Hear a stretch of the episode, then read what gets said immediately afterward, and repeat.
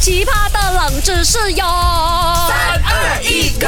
勾选金木水火土。Hello，大家好，我是 Doctor 笑笑啊。Hello，大家好，我是 Andy Broccoli Cucumber。哎呦，这两天呢，我看那个 Mac Lie 哦，去帮那个 Kristen 做他的节目，他很得空哦，他又突然间跑来那个我们的冷知识，又跑去那边，又跑去讲麦，是不是？看来经济不太好了，所以他要多做几份工，赚两份的钱。是咯，那个而且我觉 broccoli 都不要，不 broccoli 哦，都不要介绍工作给他，那可能你。直接代替掉 Kristen 啊，反正他都不会做的。不是啦，我要跟你讲啊，因为哦，他不是去那个强麦 broccoli 也去强麦吗？然后哦前几天我也是携他们去飞机强麦咯，然后飞机强麦我去租车嘛，我乱乱开嘛，然后我开到一个地方，我看到很多车 parking，我就 park 咯，我 park 下去哦，我中沙曼哦，啊是啦，枪麦哦。是啦，我在强麦中沙曼哦。哎，无咧，我惊 Broccoli 跟我讲哦，那些枪麦啊，哎，塞乱乱 parking 的，没有警察管你的。哎，这其实就是这样子嘞。我看到我爸哦，我中沙曼嘛，然后我就看到隔壁的几辆车哦，啊，又没有中沙曼的哦，我就很奇怪，我就问那个警察咯。你长得太丑了啦！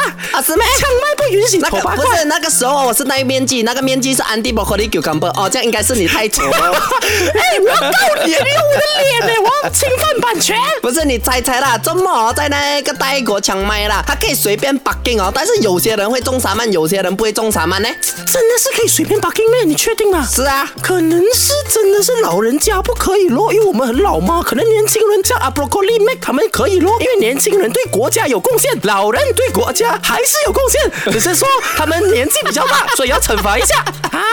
你越讲越心虚哦，啊，不要紧，我给你三个选项了哈。泰国抢麦可以随便 barking 但是啊有条件：A 只限一千五百 CC 的小轿车才能 barking b 跟着日期的日子才能 barking c 必须在那一间店的里面啊消费啊你才能 parking。应该是西瓜，因为如果我今天是做讨给送哦，我也是要我的顾客要消费了才可以放在我家前面的嘛，这样才公平吗？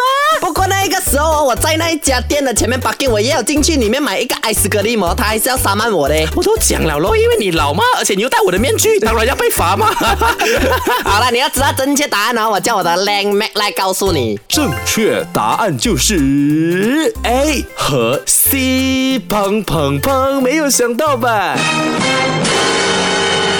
没错啦，没错啦，首次出现两个答案呢，确实是跟古代的染色技术有关，也确实是跟血的颜色扯上关系哦。我先来说 A 的答案好了，因为先说衣服这件事情啊，服装呢，其实在古代呢，或者是这个很长的历史时期里面呢、它本来就被赋予了一个很重要的意义。地位跟权力，所以大家可以看到，在中国啊，那些明亮的黄色通常代表谁？皇帝嘛，对不对？或者是官员啊、政府啊，他们都有自己的一个专属的颜色。所以其实，在古代哦，不管是西方还是东方啊，这些亮丽的、纯正的色彩呢，其实你要去呃染它，要去制造它呢的生产的工艺的手续是非常复杂的，甚至有些是需要靠进口的哦。所以在当时啊，可能一八一七多年的那个年代的时候呢，这些粉色啊、粉色系啊，或者是黄色系的衣服呢，是只有权贵阶层的人才穿得起。那当时就主要是以君王为主嘛，所以其实当时他们那个社会哦，并没有那种女生就应该穿粉色，男生就该穿蓝色那种观念，没有的。他们只有有钱的贵族就穿得起这样子的粉红色。那所以是跟染色的技术有关，是因为之后普及了过后，粉色才流传到了民间啊哈。这是 A。那关于 C 的话呢，在十九世纪中叶之前哈，当时的欧洲呢，他们那边边的人普遍会认为粉红色呢是一种比较彩度低的红色，或者是比较淡的一种红色的阴影。所以其实当时啊，在他们那个欧洲的地区呢，红色其实就是勇气、冒险、牺牲的代表，因为你要打仗嘛。所以当时很多的呃士兵们嘛，他们就觉得哇，这种粉红色呢，其实就可以代表我是有男子气概的，有军事色彩的，所以就会觉得哇，我穿粉红色我就很 man，就很厉害这样子啊。所以其实为什么就解释了在当时啊，男性跟粉红色是扯上关系的。你学会了吗？哇，感觉今天又上了一堂课哦。所以我还是想要 bring out 一个消息，就是到了现今二零二三年，真的不用再用性别来区分你该使用什么颜色了。各位，你喜欢什么颜色就自己去搭配吧，不要去阻止他人哈。手机勾选。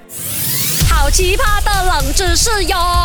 三二一，Go！勾选金木水火土。